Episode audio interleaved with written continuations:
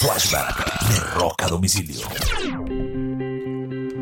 Un 31 de agosto del año 2014 muere el cantante de la agrupación Survivor, Jimmy Jamison, de un ataque fulminante al corazón. Tenía tan solo 63 años.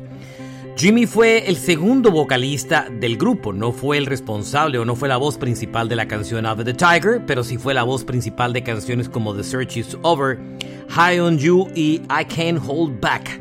Ese es un flashback de rock a domicilio.